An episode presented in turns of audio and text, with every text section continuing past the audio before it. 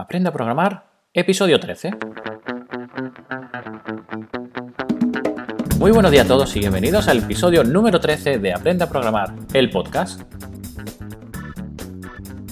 Un programa donde hablaremos de todas las herramientas, lenguajes de programación y buenas prácticas que utilizo en mi día a día.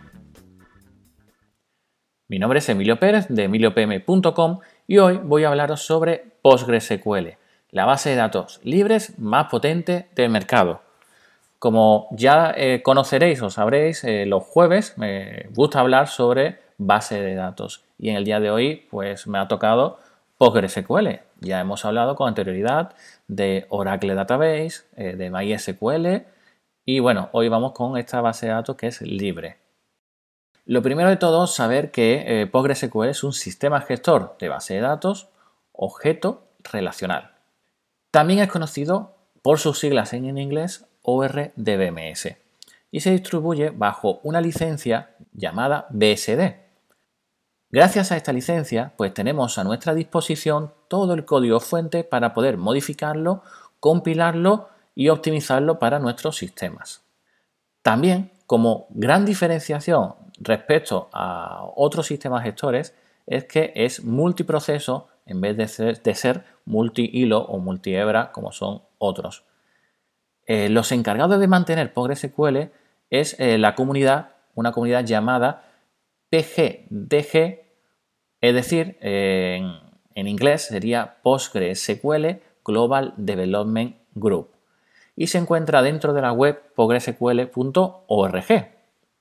Si queremos eh, profundizar un poco sobre la historia de PostgreSQL, pues todo comienza en el año 77 con Ingress. Ingress nació en la Universidad de Berkeley, como, bueno, fue la cuna de todos los sistemas gestores de base de datos.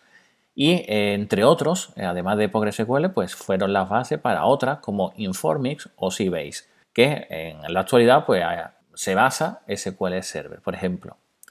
En el año 86 se desarrolló un nuevo código donde con los fundamentos que teníamos de Ingress y se le adaptaron nuevas ideas y a ese nuevo producto se le llamó Postgres.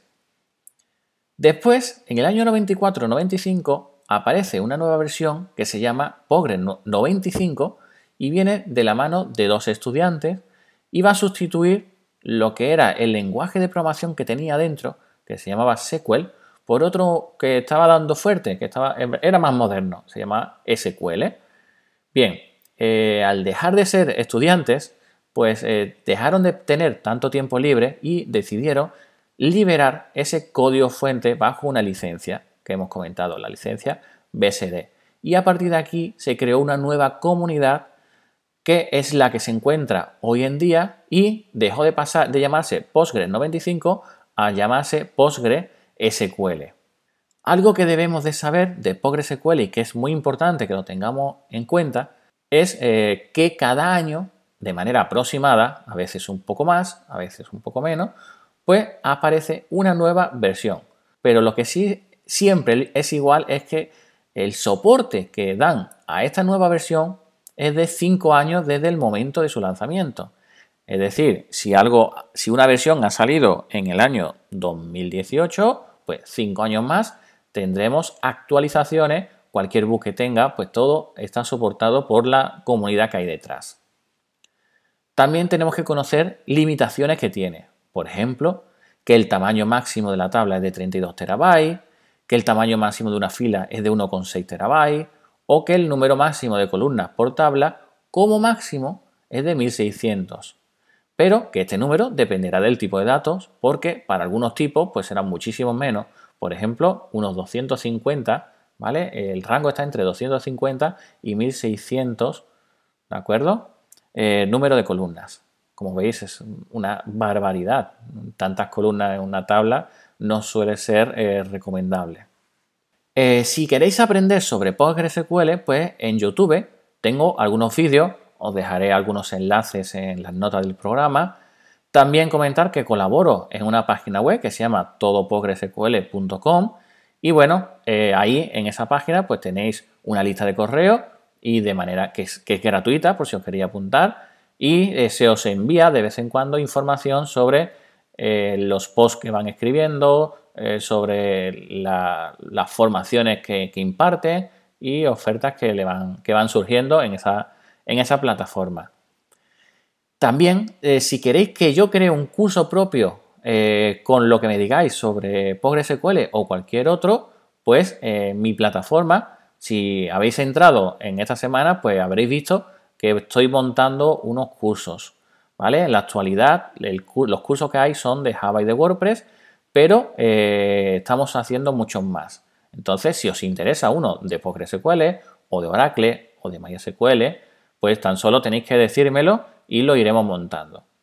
¿Qué formato tienen estos cursos? Pues eh, cada semana pondremos una nueva clase y cada curso pues tendrá unas 10 clases. ¿De acuerdo? Entonces, eh, cada curso pues dura 10, eh, semanas en, estar finalizado. Como no hay ninguno finalizado aún, pues he decidido que voy a poner un, un precio muy económico.